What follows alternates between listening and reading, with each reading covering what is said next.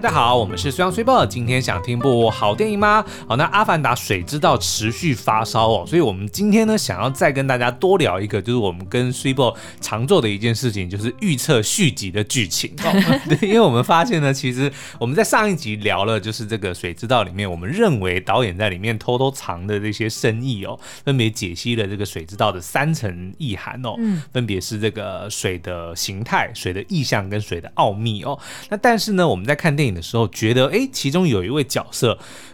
感觉上比男主角 Jake Sully 更像男主角。嗯，对，就是这个死而复生的 J，呃，哎，不对，死而复生的 Quaritch 上校，就是科麦斯上校。而且我觉得他好像被赋予了那种就是打不死，对，打不死的蟑螂的那种感觉，就是怎么样都不会死。他其实，在第一集人类的时候，我相信大家应该印象就对于他的这个这个坚毅，然后还有命硬，就是非常印象深刻哦。嗯、九命怪猫，对我自己印象最深的就是。呃，他们人类不是因为需要就没办法呼吸 Pandora 的空气嘛，就要戴着那个面罩。那但是有一场戏，我忘了前因后果是什么，但是我就只记得他就是要冲到外面去跟那个对方对决，啊、然后他没有空气，他就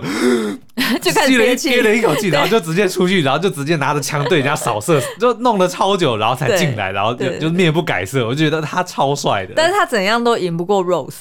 Rose 是谁？Rose 啊，就听说那个铁达尼号的 Rose，他在就是他那时候就是因为要拍铁达尼号，然后所以就是被哦，你说 Kate Winslet，对对对对，就被训练说，哎，要在水底能够憋气，然后听说他好像是什么什么七分钟还是真假的，超扯的，对啊，现在还没有人可以赢过他。OK，好，Anyway，那这个我们今天呢，因为他在这个第二集里面呢，就是用这个死而复生的方式重新回归哦。那但是呢，我们在看这个电影的时候，当然觉得他让让这个在第一集让大家恨到咬牙切齿的这个反派再次回来，然后呢，还是以这个更强壮、更难死的阿凡达的肉体回归哦，当然是为了戏剧效果。但是我们觉得其实导演有深意哦，因为呢，我们在这个演员名单上面已经看到，就是这个演员 Stephen Lang 确定会在后续应该不只是一集哦，可能三四五都会出现哦。所以我们就今天会想要来预测说，那如果这样子的一个反派让他有这么多的戏份，到底他会如何发展，而且我们其实已经在第一集里面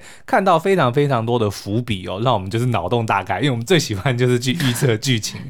对，因为反正呢，就是等到那个结果揭晓的时候，也不会有人记得这一集，就不会有人回来打脸我们。中的话呢，就会被被人家说哇神预测啊，没有没有中的时候呢，一定是我们自己在那边讲哦，没有，我跟你讲，一定是我们自己在那边到处招摇。没有，我告诉你，那个时候我就是要。要提这件事情，《尸战朝鲜》你还记得吗？嗯、就是以前的《李尸朝鲜》哦，Netflix 那个呃僵尸片。嗯，那那个时候呢，好像应该是第二第一季结束。然后要播第二季的时候呢，我就因为他那个很明显的就是有三条剧情线嘛，一个是宫斗，一个是丧尸，一个是历史。对，我就针对这三条线来预测说第二季会发生什么事情，嗯、然后就直接预测说王菲才是大魔王，嗯、然后怎么样怎么样，然后就全中，就是比如说第一个叛徒是谁，然后魔王是谁，然后那个什么寄生虫会怎么发展，嗯、然后后来上新闻，就是 对对对，好像是东森新闻吧，对对对，YouTuber 神预测，就让我觉得哎，觉得很自豪，所以我们。今天呢，也要做同样的事情来预测这个科麦斯上校。嗯、我们觉得他在第三集或者说后续的剧情里面会如何发展哦？好，那在休息之前，你要不要先介绍一下到底科麦斯？我根本压根还没有想要休息，对不对？我才刚刚 getting worked up。OK，好好介绍一下他到底是哪位，就是他的背景是什么？嗯，好了，那这个科麦斯上校的全名呢，叫做 Miles Rick Quaritch 哦。嗯、那他是在这个电影里面呢，是一个大半生都在军旅中度过的一个硬汉哦。然后他在第一集里面呢，他被设定是这个公司地球的这个公司 RDA 哦，公司里面的。这个武装部队的首领哦，然后负责在潘潘多拉星球上面保护他们地球人的基地啊，然后还有去进行一些必要的军事行动。然后你光是从他这个粗犷的这个外表呢，就很容易能够推测出来他的个性哦。基本上呢，而且呢，你还记得他不晓得是右边的额，就是右边的额头还是左边脸上三三条三三条线，他一直处于很尴尬的状态，三道疤痕。然后呢，他有讲那个是他来到第一天。到 Pandora 的时候就中招哦，oh. 然后从那一刻开始，他就对 Pandora 抱持着无上的敬意哦。那 然后呢，他的个性基本上呢，就是对敌人无情，然后对上级尽忠哦。然后呢，他对自己的要求更高，因为那个我记得好像 Pandora 的。的重力是比地球来的轻的，哦所以他就怕自己变得软弱，所以他就每天都不断的训练。哎、是没错，因为如果在那种就是重力比较轻，譬如说外太空好了，就是你的肌肉的确就没有获得训练，或者是没有获获得那种负重的能力，对，因为就就会慢慢消耗掉了。是因为如果重力比较轻的话，他就不需要有这么负担这么重嘛，那自然而然就会变得比较比较弱、所以他为了要能够适应这样的环境，他对自己的要求只有更高哦。然后我们也看得出来呢，他基本上呢只信奉一个唯一的真理，就是所谓的武力至上。嗯，所以他一开始呢，对于这个呃博士，就是由那个 Sigourney Weaver 所饰演的 Grace 博士所执行的这个所谓的。阿凡达计划是很嗤之以鼻的，因为那个公司它是其实是为了形象嘛，因为他们毕竟说来到别人的星球，如果就直接在那边掠夺啊、侵略、杀戮的话，应该是传出去会对公关不好啦。对，所以他们那个时候就先采用所谓的这个怀柔政策，就是有这个 Grace 博士来研发阿凡达计划，就打造出了人类跟阿凡达呃基基因合体的一个肉体容器，然后再用这个远端遥控的技术呢，让人类可以去操控这些肉体哦。对，那但是这个呃上校都觉得这个是在浪费时间。那你这些这些，他叫他 Blue Monkeys，、嗯因为他认为这些就是野蛮人嘛，所以就你就直接用我们的武器去去去直接碾压碾压就好好了哦。可是他讲归这样讲，但他其实是。蛮蛮佩服阿凡达，或者说蛮赞赏他们的这个体格哦，嗯，所以他那个时候光看到那个 Jake 说，哦，我把一个海海军陆战队的这个大脑放进一个阿凡达的这个身体里面，哦，想到就起鸡皮疙瘩，他真的哦，这样讲啊，他真的就这样讲，因为阿凡达的确他们不只是身高比较高，他们的力气也比较大，是，然后再加上好像我记得我做研究的时候，他们的那个。皮肤上面好像有某一种纤维，对，所以是特别难杀死的哦。哦所以以他这个对于武力至上、信奉武力至上的人来说，嗯、看到一个这么强势的种族，其实他其实是蛮佩服或者说蛮蛮钦羡的。只是因为他身为敌人，所以他就认为说，那不管你是谁，我都一定要把你干掉哦。嗯、那这个在第一集里面呢，就是你觉得，就是除了他的心狠手辣之外呢，其实我们大家都对他就是像是那种。蟑螂都打不死的生命力，感到非常的佩服。对对，然后他其实也是蛮有谋略的哦。比如说呢，他一开始发现说，哎，Jake 他是因为替代了他原本身为研究呃科学家的这个孪生兄弟，嗯，然后然后就继承了他的位置，就成为了阿凡达。但是他知道他是这个海军陆战队出身的，所以他就马上就利用军人对军人的这种方式哦，嗯、就来说服威威逼利诱，或者是用就是用这种大义的方式来说服他说，哎、嗯，你来当我。我的双面间谍，你去帮我得到必要的资讯，那我就会照顾你。嗯、我让你在回地球之后呢，能够呃，就出钱帮你修好你的这个脊椎跟你的双腿，让你能够重新走路啦。嗯，所以他的确就一开始呢，因为他知道这个怀柔政策一定会失败，嗯，就战争是绝对不可避免的。而且我觉得他其实是蛮。蛮实际的人，是。他很知道说你们这间公司，还有就是你们背后的这些财主们，对，其实你们要的就是潘朵拉星球上面的那个难得素，嗯，你们要的就是人家的资源，对，所以你何必在那边给归给拐呢？因为第一集其实另外那个高层就是、嗯、呃，我忘记他是叫谁，他是演那个 Friends 里面菲比的 菲比的弟弟那个演员，Frank Junior Junior，好像忘记他的名字哦，嗯、反正他就曾经讲过一句非常。讲到位的话，嗯、他说：“比起一个呃，What's worse than bad publicity? It's a bad quarterly review。”哦，就是就是意思说你的成效不好，对对对对，基本上你的季报，对，一个一个糟糕的季报会比你糟糕的公关形象来的更糟，是是是是就是对于股东来说，对，因为这是最实际的，对对对，嗯、所以他其实早就知道说，其实这个东西一定会失败，总有一天战争会、嗯、会。一触即发啦，而且他也知道人类就是这么的贪心。你现在可能跟他们呃商量说，哦，你借我挖一挖，挖一挖，但是对你借我挖这边挖一点，挖那边挖一点，但是肯定不够嘛，因为人类会越来越贪心，对不对？所以势必总有一天会那种全面开战的方式。所以他一早他就已经先埋了 Jake 这个人，然后去帮他去取得必要的这个战略资讯哦。但他只是没有想到说，哎，Jake 身为军人，竟然会选择背叛自己的同类，去加入了阿凡达。对，所以最后呢，自己就惨死。死在这个 Jake 的爱人就是 Neytiri 的手上哦。嗯、那但是呢，哎，人类也是懂得未雨绸缪的、哦。他们在这个最终大战之前呢，在第二集里面我们就看到哦，他们就把这些呃部队里的精英的这个记忆还有这个个性呢，就是用数位的方式去给它下载下来，然后传回地球，并且用新的这个阿凡达的科技呢，打造出了一支不需要远端遥控的，就直接把这些记忆跟个性下载到这个拥有他们这些人类的基因跟基因的阿凡达里面。嗯，简而言之呢，就是创造出了一个。复制人对上校的复制人，只是他的这个肉体是阿凡达的肉体，嗯，那所以你就可以想象，原本拥有、这个、或者是应该要讲说是纳美人的肉体吧，呃、对不对？其实应该要这样讲，因为不是不是，他是阿凡达，因为阿凡达阿凡达是人类跟纳美人的混种哦，对，所以他那个肉体还是阿凡达，只是因为阿凡达原本的阿凡达是需要远端遥控的。它是不需要远端遥控的阿凡达。哦，所以你的意思是说，其实那个还不是纳美人的肉身，其实就连 Jake 也不是纳美人啊，Jake 也是也是阿凡达，对，所以为什么他跟 Neytiri 生下的小孩会有五根手指，然后被人家被人家嘲笑，对对对，就是因为这个原因啦，就他们其实都不是纯种的纳美人，哦哦哦，对，但是 anyway，反正呢，就是这个拥有纳美人优势的肉体，但是却有上校原本的心狠手辣，跟他所有的这个比如说战斗的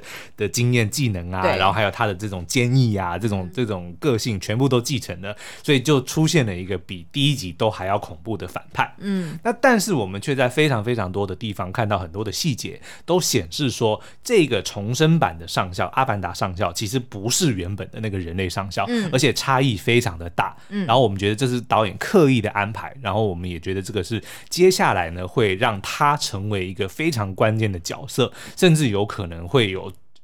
大条的这个剧情线都是以他为主，以他的视角为出发哦。嗯，所以我们接下来呢就要直接跟大家休息完之后呢，先跟大家来解析一下第二集里面上校的所作所为，然后去预测他在后续的一些呃剧情的发展。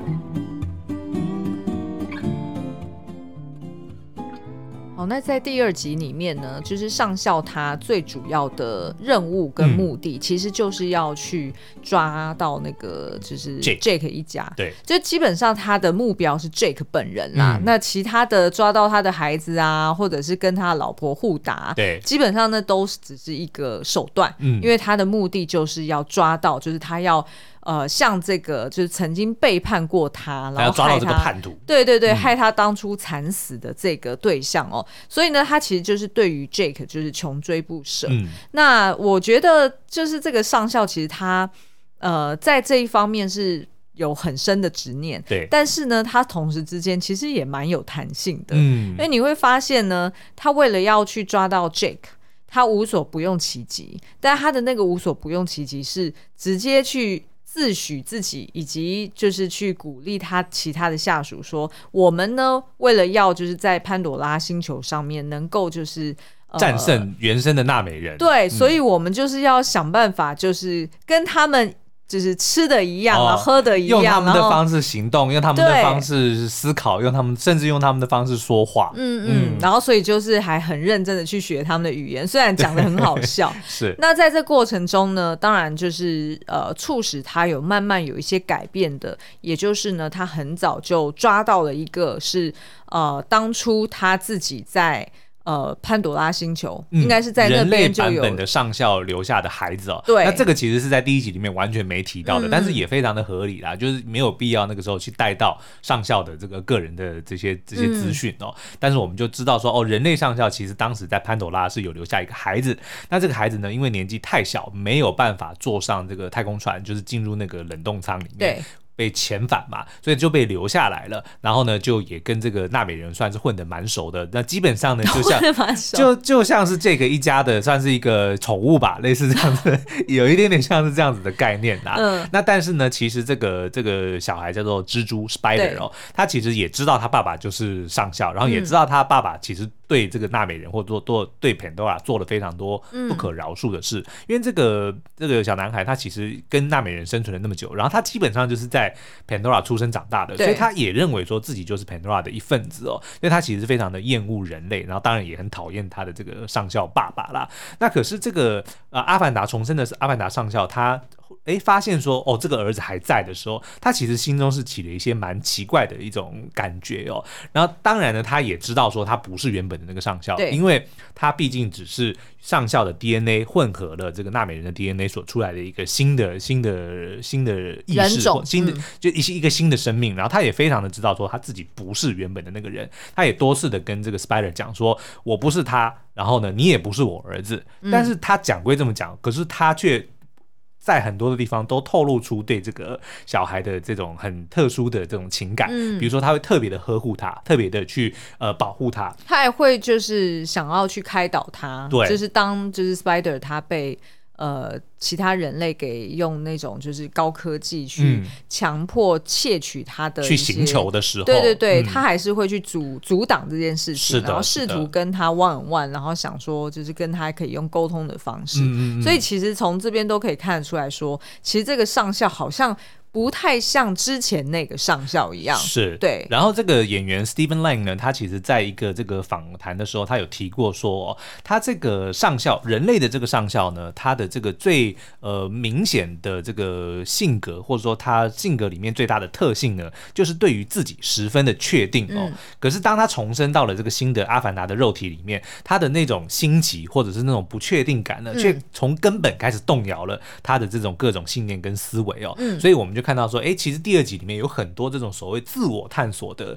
这个剧情，然后我们也觉得这个会延续到后续哦。嗯，我觉得最妙的就是当他。因为他等于是虽然拥有这个记忆，但他本人其实并没有呃这个进入到阿凡达肉体的经验。他因为他不是阿凡达计划的人，对，因为他等于他又有意识的时候，他已经就是在阿凡达肉体。对，所以他的印象里面呢，就是说哦，阿凡达的肉体很棒。然后他当他醒来的时候，发现自己已经在这个身体里了。是是。然后他就花了很多时间去去探索，就他原本认知、嗯、或者说对自己的一些认知已经改变了，所以他的确花了很多的时间去适应。但是同时呢，我相信他一定也非常的赞许，说哇，我自己。终于拥有了当年我会笑想、我会起鸡皮疙瘩的那种肉体哦，嗯、所以这个其实也是他，我觉得慢慢改变了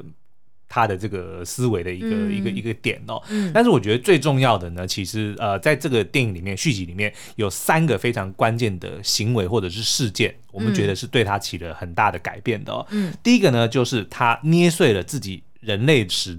他的那个尸体的骨头骨啦，对。第二个呢，就是跟他们的那个 Banshee，就是他们纳美人的那个飞鸟，嗯，做连接。因为你要去驾驶他们的交通的工具，基本上就是要插上钥匙嘛。他们就是用电子一样的那个神经连接哦。对，就你跟所有的这个动物。你要如果想要跟他们就是，或者大自然，你要跟他就是截取下载他任何，对对对，你是需要跟他做做一个做一个连接的，嗯、所以就是当他跟呃试图去驾驭那只飞鸟那个 Banshee 的时候做的连接，这是第二个关键。嗯、第三个呢，就是在电影的最后，他为了儿子而牺牲，因为他不是绑绑架了那个应该是 Kiri 吧。对，还是在最小的那个忘记了，反正他就是绑架了 Jake 的一个小孩。那但是呢，这个同时 Neytiri 呢也绑架了 Spider，就是作为交换。嗯、那一开始呢，都我们都以为说上校这么狠，怎么可能会为了一个小孩，又不是他的儿子，然后就放放掉这个手中的筹码？哎，但是没想到他竟然心软了，在最后一刻他就心软，他就放掉了。所以我觉得这三个呢是呃非常关键的转折点。但是巧妙的是呢，他又刚好符合了上校这个新版上校他的。过去、他的现在跟他的未来的三阶段哦。哦，你的意思就是说，那个捏碎人类头骨就是代表过去，对、嗯。然后跟 Banshee 连接就是代表他的现在，对。然后为了儿子牺牲呢，就是代表说，哎，他为了他的下一代、他的未来去做的改变。嗯、对，所以我们接下来呢，就要好好的来。脑洞大开，预测第三集的剧情哦。嗯、首先呢，我们先呃要要解释一下他捏碎那个自己头骨的的那一段哦。嗯、我觉得呃很多人会觉得他在耍狠，对，就说啊我我更厉害，我连我自己的这个头骨都 都在捏爆哦。因为那个就是爆菊拳呐、啊，对不对？但是我觉得恰恰是，可是那一个我觉得是一个非常关键的转折点。嗯、为什么？因为他握着的是以前的自己，对，所以他在那个当下，他必须要决定说他要。要成为什么人，他其实是很困惑的。因为那时候他的同事其实问他说：“哎，要不要把你以前的尸体带回去？”对，所以这个动作、这个行为捏碎头骨，并不是在耍狠，而是他在宣誓说：“我不会，我也不要成为以前的那个我。”对，因为那个其实根本不是我啊，我是一个重生的人。没错，没错。但是呢，呃，这个不管是地球人对于他的期待，或者是这个纳美人对他的这个怨恨哦，其实是不可能这么容易轻易的被被被抹去的啦。所以我们觉得可能在第三集呢，因为第二集最后他不是呃，虽然就是死里逃生。啊，那一段我要再讲一下，真是太扯了，都已经在水里抖了老半天，对啊，抖了那么久，居然还是不死。所以是不是那个就是他呃也不用解释啦，嗯、可能他的 maybe 他就是意思是说他就是命那么硬，不是是呃阿凡达肉身，哦、因为 Jake 跟他跟上校都是一样嘛，两个人都是在水底就是抖了很久。嗯、那通常大家看到人类在水底这样子抽蓄的时候，就代就代表您基本上已经要脑已经要脑死了，对。对对。那但是呢，他们两个人就看来好像也不用心肺复苏术，嗯、然后就直接拖上岸，哎，然后自己就会吐一口水，然后自己就活了。所以也不知道是说，哎，就是那个阿凡达的这个肉体可能比较强啊，应该是因为那个 Loak 就是他的二儿子，其实也也也溺水过啊，但是后来救上来也都没事。对，我觉得可能应该就 他应该就这样设定。OK，好，反正呢，就是他虽然是被 Spider 救上来，呃，然后呢，他就那个时候他的这个 Ben Shee 不就来了，然后他就要就就就逃走了嘛。那但是我觉得可能他会因为。毕竟那个时候可能状态不好，对，他也许会在第三集演说，哎，回在回地球的这个路上，路上，他可能会遇到别的这个纳美的美人的部族，会新的嘛，因为我们现在有看到森林，然后又有海洋，所以可能会有比如说山谷、沙漠，搞不好还有什么地。什么地窖啊？啊，对对对，什么地洞？哦，地洞，对，不是地窖，对不起。对，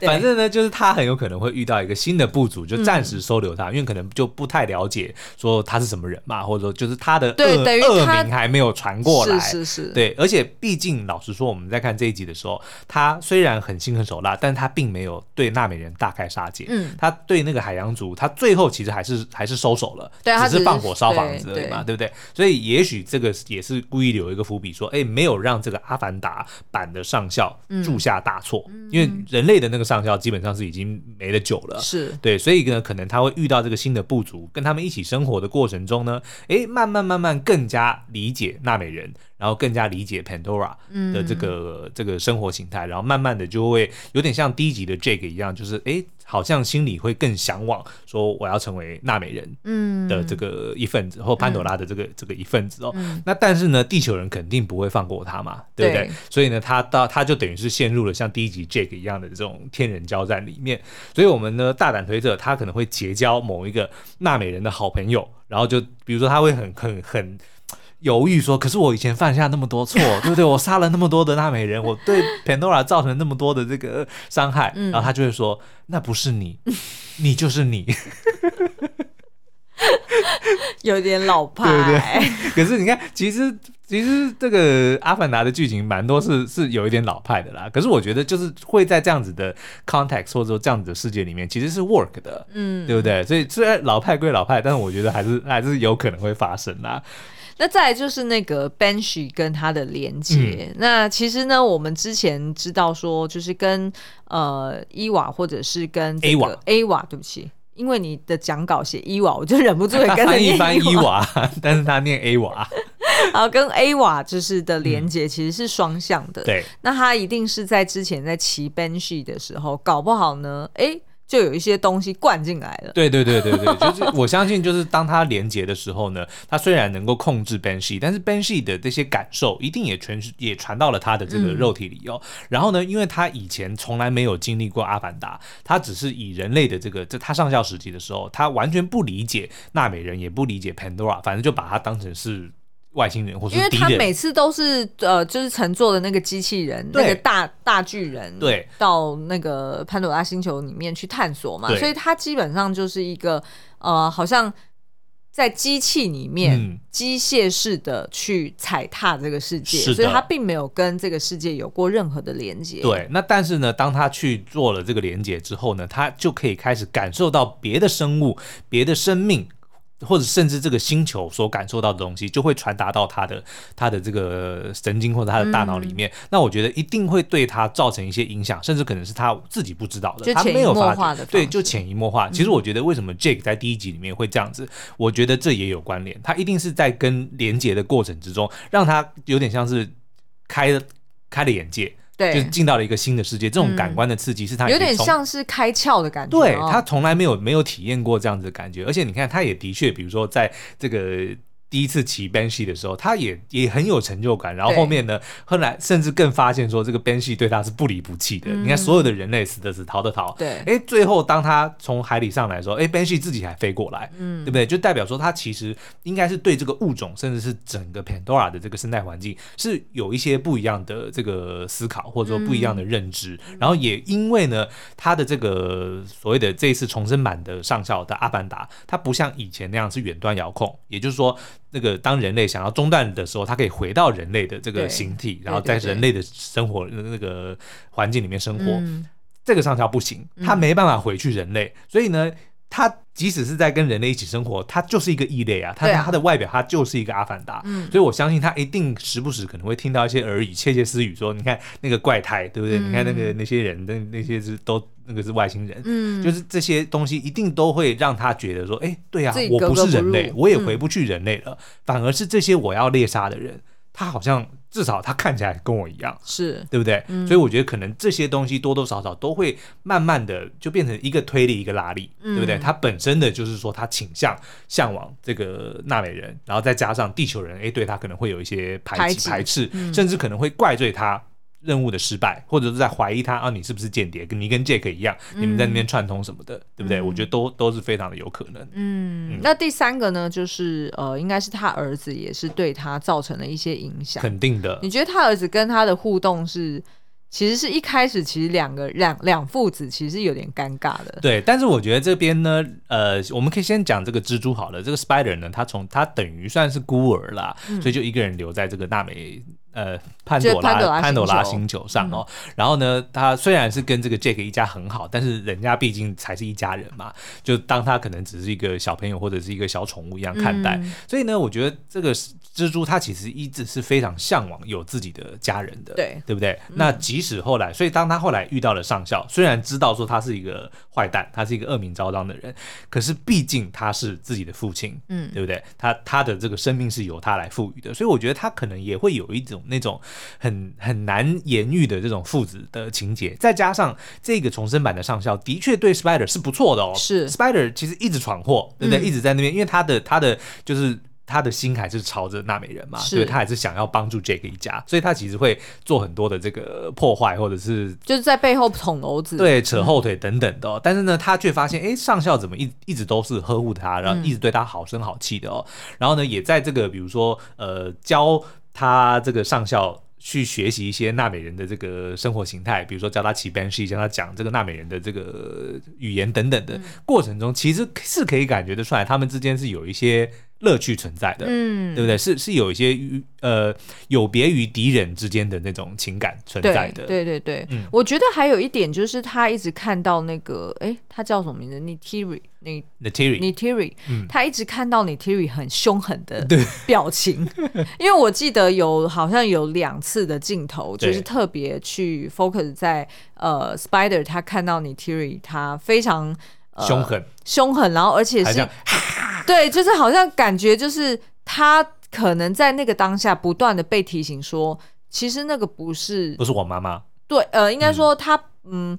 他在必要时候他会牺牲我的，嗯、然后以及他好像对于人类真的特别的排斥。对，就即便他的孩子们跟我是玩在一起的玩伴，对，但是呢，就是 Neytiri 他其实还是。排外的，对于人类有那种根深蒂固的一个仇恨，对仇恨感。因为 Jake 呢，他毕竟曾经身为人类，是，所以他是比较能够接受人类的。但是 Neytiri 是纯种的纳美人，对，他的爸爸就是死在地球人手上，对，而且就是他的星球就这样子被入侵嘛。对对对对。那再再来呢，就是这个那个当上校被 Spider 救了之后呢，他其实有一度是想要。带着 Spider 一起走，他甚至脱口而出叫他儿子，叫他 son，、嗯、所以基本上就是已经确认说我们就是父子了，对，对不对？我我就是想要，我就是想要带带你走，就是你跟我一起生活、嗯、这样子的的的一个概念哦。那可是呢，我们也看到最后呢，因为 Jake 的大儿子死掉了嘛，然后他就讲出了。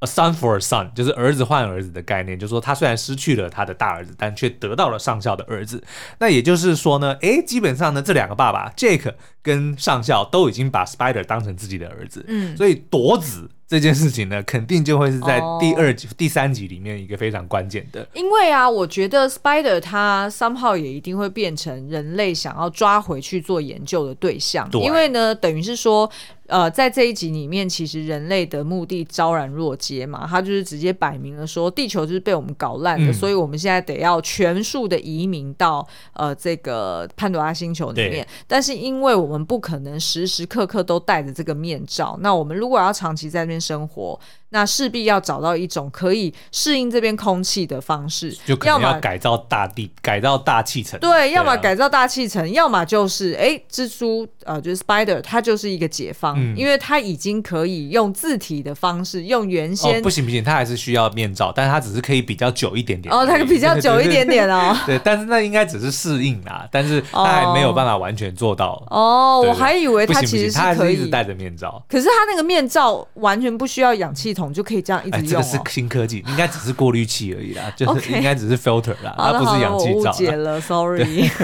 但是的确，因为 Spider 它拥有非常多的这个潘朵拉的这个知识哦，嗯、然后它也是应该是唯一一个能够靠着自己人类的身体就在外面存活的人。对，因为等于它的体能真的很强哎、欸，是人类的皮肤其实老实说是很薄的，就是跟。呃，它现在上面是设定的那些生物比起来，其实人类是非常脆弱，很容易受伤的。可是它居然可以活得这么好。对，所以呢，刚刚讲到呢，这个夺子会是一个接下来的可能第三集的关键，但是更有可能发生的是什么呢？嗯，Spider 被地球人抓走了，哎，两个爸爸联手去救，是不是有可能？哦对不对？Maybe 两个爸爸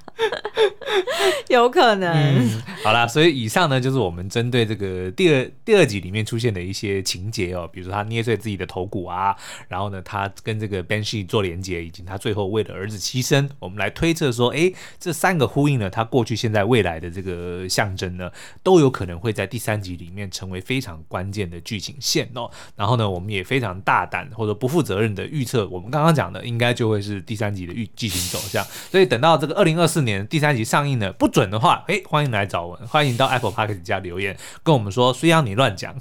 希望那时候我们的频道还活着，